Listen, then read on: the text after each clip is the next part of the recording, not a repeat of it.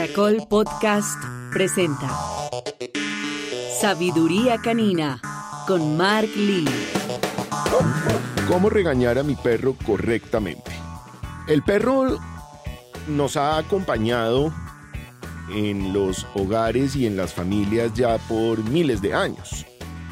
Eh, realmente han sido ya varios siglos en donde el perro ha estado presente, en que el perro ha estado presente en las familias y en los hogares, eh, digamos que en un proceso de domesticación, porque pues en los primeros perros que se empezaron a ver dentro de los palacios, los castillos, las comunidades, las aldeas y demás, eran perros inicialmente que se sentían un poquito protectores, un poquito territoriales, un poquito enmarcados en el contexto de tener que cuidar a su manada y a la familia y demás. Entonces empezamos a domesticar este animal que venía con unos rasgos y con unas genéticas y con unas características y de alguna manera empezamos a querer transformarlos en un osito de peluche. Queremos que los perros se porten en la casa como un osito de peluche. Y pues no siempre sucede eso. Existen muchos mitos y diferentes maneras de cómo se ha considerado que se debe reprender a un perro en casa. En el episodio de hoy los quiero invitar a que aprendan correctamente cómo regañar a mi perro. Y arranquemos por ahí. Arranquemos porque regañar no sería la palabra correcta. Yo lo llamaría corregir o reprender o sustentarle al perro qué está bien y qué está mal. Utilizo la palabra regañar para presentarles este episodio porque esa sería la consulta que harían ustedes. ¿Qué hago para regañar a mi perro que está haciendo esto y esto? ¿Qué hago para regañar a mi perro que está haciéndose pipí popó? ¿Qué hago para castigar a mi perro que se comió un zapato? En fin, estaríamos pendientes de cómo regañar al perro. En, muchos episodios anteriores donde permanentemente hablamos de los cinco pilares, yo les he explicado pues que el más importante desde un principio es el de los parámetros, donde le debemos enseñar a nuestro perro que sí y que no, que está bien y que no, con qué sí puede jugar, con qué no, que sí puede morder, que no eh, a dónde se puede subir, a dónde no, en dónde está haciendo algo correctamente y en dónde no. Todo esto lo aprenden los perros. Es muy fácil. No es tan complicado. Y, y no es necesario definitivamente utilizar la violencia. Así que ese cuentico del periódico o de la alcancía que suena una alcancía llena de monedas, o el utilizar eh, una palmada muy fuerte sobre un mesón, o ese tipo de situaciones, no nos van a ayudar a mejorar el comportamiento y a eliminar el error. Ese tipo de situaciones solamente nos van a ayudar a crear miedo, a crear inseguridad a que nuestro perrito no se sienta cómodo y a que definitivamente genere unas situaciones de comportamiento con las que no estaremos de acuerdo. Así que eh, aprendamos un poco el proceso de aprendizaje que tiene nuestra mascota para poder entender estos procesos o de reprensión o de corrección o de otra manera cuando los estamos motivando de manera positiva por algo que hayan hecho bien. Recuerden que existen diferentes etapas de maduración del cerebro de nuestros perros y es importante tener en cuenta en qué etapa de crecimiento está para poder entender hasta dónde podemos exigirle. No es lo mismo pretender que un cachorro de 4, 5, 6 y hasta de pronto 8 meses se comporte igual a un perrito que ya tiene 3, 4 o 5 años y donde ya tiene una dinámica mucho más entendida en qué consiste su día a día, cómo se debe desenvolver en la familia donde vive y en qué momentos está eh, en su entorno cumpliendo con algunas tareas, con algunas funciones, con algunos eh, eh, momentos de socialización con la familia en el hogar.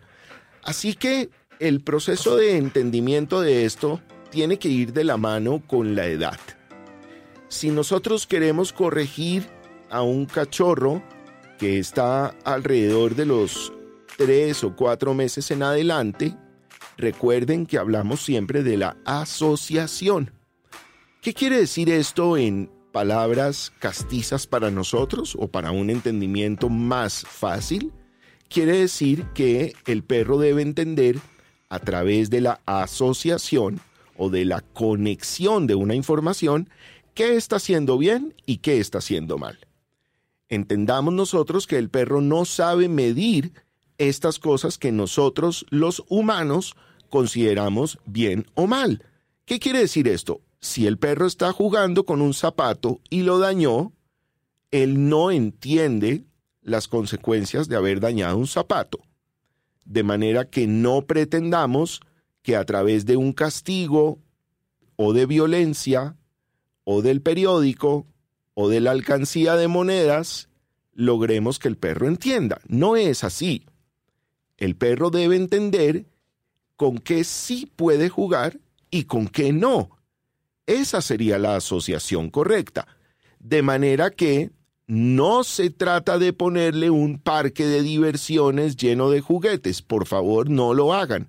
Enséñenle a jugar con un juguete el que ustedes consideren que es adecuado para ese momento.